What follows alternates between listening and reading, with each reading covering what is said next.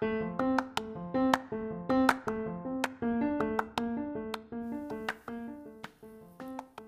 インの王子様。この番組はテニスの王子様とワインが大好きな関西人がその魅力を語り登場するキャラクターにぴったりなワインを紹介する番組です。ワインの王子様第17回目始まりました。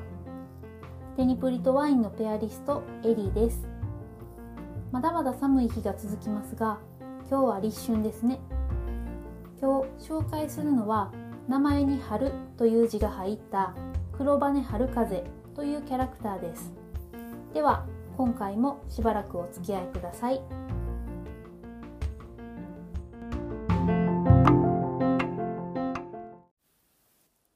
黒羽春風は千葉県の六角中学校のテニス部3年生でメンバーからはバネさんと呼ばれています。学校のすぐそばに海があり部員7名全員の趣味が海遊びで潮干狩りをしたり取った魚を部室にある七輪で焼いたりしてワイワイ楽しむような仲のいいおおらかな雰囲気のチームです。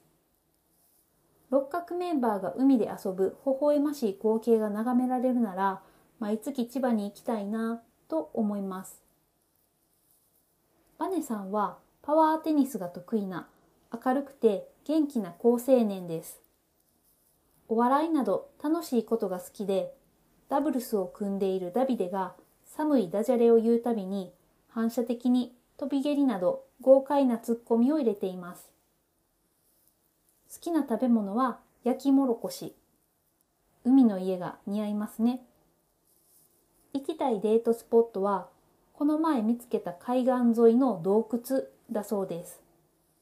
海の生き物にも詳しいので彼と一緒に海で遊んだり洞窟で冒険したりすると自分も楽しい人になれそうです。バネさん、ぜひ私も混ぜてください。最後に、これは余談ですが、バネさんは身長が高くて性格もさっぱりしている黒髪短髪の似合うイケメンなのですが、一点気になる点があります。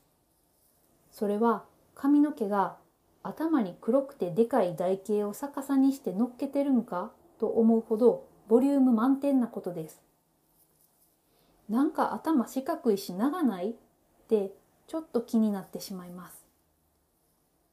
そして感心するのがテニスの王子様のミュージカルではその四角いのが乗ってるみたいな髪型を生身の人間で忠実に再現していることです。結構激しく歌って踊るのにそれをキープして観客にそこにバネさんがいると思わせてくれるこだわりにありがとうと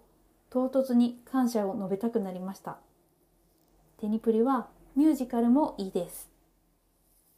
以上、海が似合う爽やかな男、黒羽春風の紹介でした。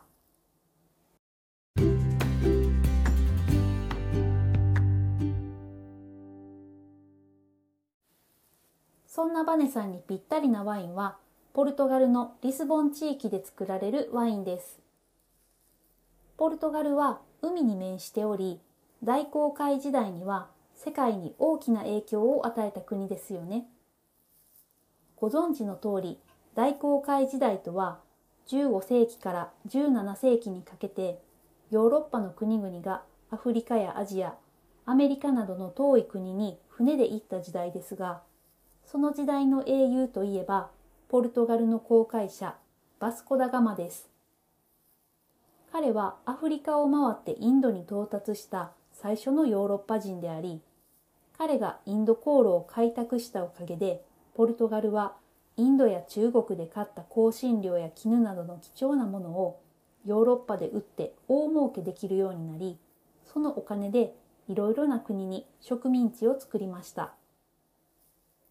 そんな英雄にちなんでリスボンと対岸のセトゥーバル半島の間にあるテージョ川にはバスコダガマ橋という橋がかかっています。全長が 17km という長い長いこの道路橋は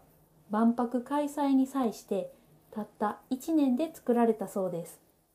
すごいですね。さて、そんなリスボン地域はポルトガルでも大規模なワイン産地の一つで、ポルトガルで最も多くの DOC があります。DOC は原産地統制故障ワインの略で、平たく言えば地域ブランドと認定されたワインと思ってください。温暖な気候でありながら、ブドウ畑は海風によって涼しい状態に保たれ、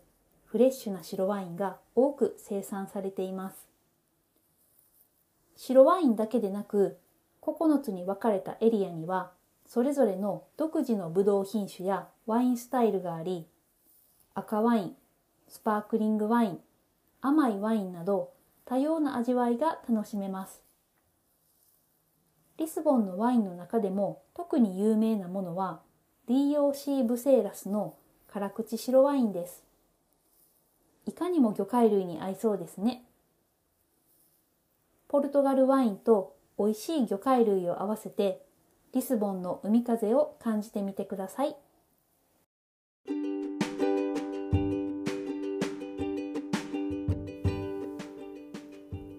いかがでしたか？今日は海遊びに親しむ六角メンバーの中でも一番豪快で楽しいことが好きなバネさんに大航海時代の英雄の名前が付く橋がかかるリスボン地域のワインを合わせてみました。なんとバスコダガマ橋の下の広々とした浅瀬では潮干狩りができるそうです。バネさんと潮干狩りで取った貝をリスボンの白ワイン蒸しにして乾杯できたらとっても楽しそうです。今回のテニプリ雑学。バネさんの今一番欲しいものはみんなで乗れるでかいゴムボートそれではまた。